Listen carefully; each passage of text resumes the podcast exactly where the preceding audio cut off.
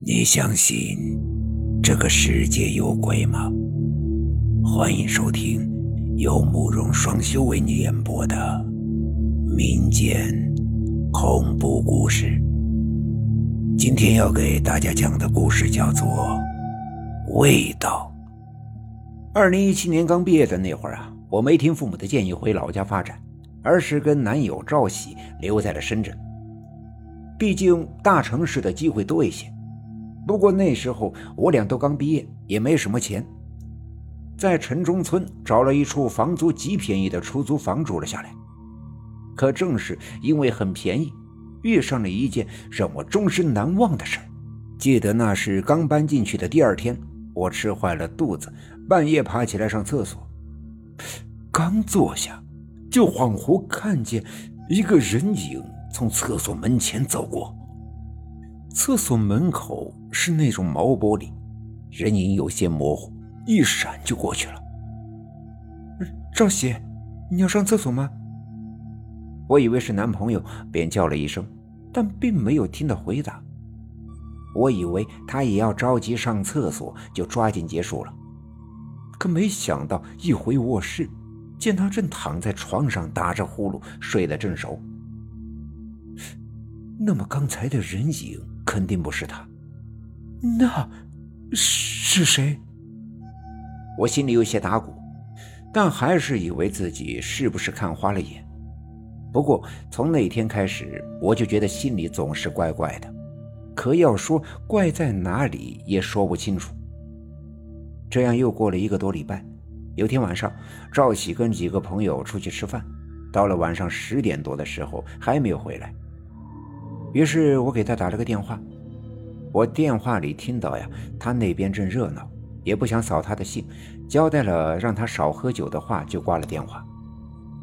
虽然嘴上说不用他担心，但租了房之后第一次自己在家，心里还是毛毛的。眼看着快半夜了，稍微洗漱了一下就上床睡了。我也不知道自己睡了多久，就感觉屋里突然有些冷。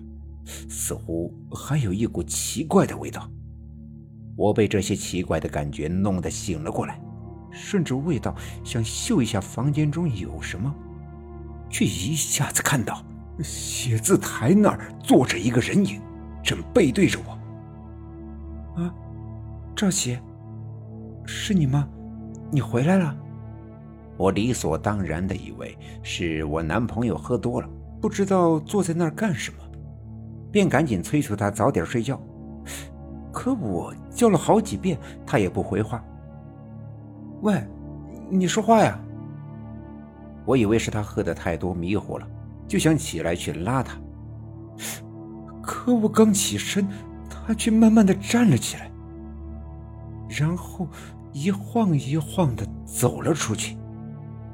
哎，这明显是喝多了。我怕他出事拿了他的睡衣就跟了出去。可没想到，一出门就见客厅里黑着灯，也不见了人影。就连洗手间里也黑着灯，根本不见半个人影。我正纳闷，一股刺鼻的焦臭味传来，像是有什么东西正在被火焚烧。我嗅了嗅，发现那味道来自厨房里。我怕自己是不是忘了关火，烧了什么东西，于是忙着跑进了厨房。果然，一推门，那味道更浓，厨房中也满是烟雾。可厨房中没什么光亮，也不见明火，是什么呢？等我看清楚情况，顿时吓了一跳。厨房中站着一个人，正是刚才那个人影。可此时我看清了，那并不是男友。而是一个浑身漆黑的秃头男人，但那漆黑与秃头明显是被火烧过后造成的，整个人如一桩木炭一样。我被眼前的一幕吓得腿一软，一下子瘫在了地上。我弄出的动静惊动了那个人，只见他转过头朝我看了过来。我那时看到那人影的脸。皮肉被烧的都皱了起来，裂开的口子里露出一条条肌肉，非常的恐怖。啊，有有鬼啊！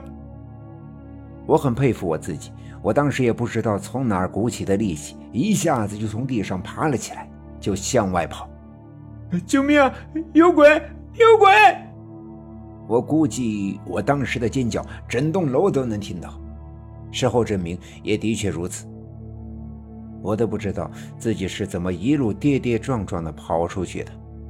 刚到楼下，就听到有人叫我的名字：“兰兰，你怎么大半夜穿个睡衣就在这儿啊？不冷啊？”我抬头一看，是我男朋友回来了，倒并没有喝多少酒。我那时候哪还忍得住，一下子扑到他的怀里哭了起来，并把刚才的事儿都讲给了他。反正我是死活不会回那间屋子了。赵喜带我去了附近的宾馆住了一晚，并且打电话给房东。喂，你说到底是怎么回事？你才有神经病！我女朋友看得清清楚楚的。那房东起初还不承认。后来我们搬东西的时候，有邻居听到我那晚的叫声，过来告诉了我们，那房子呀，在以前发生过一场火灾，有一个三十多岁的男人烧死在了里面。后来房子贱卖，被我们那个房东给买了下来，但他自己没住几天就搬走了。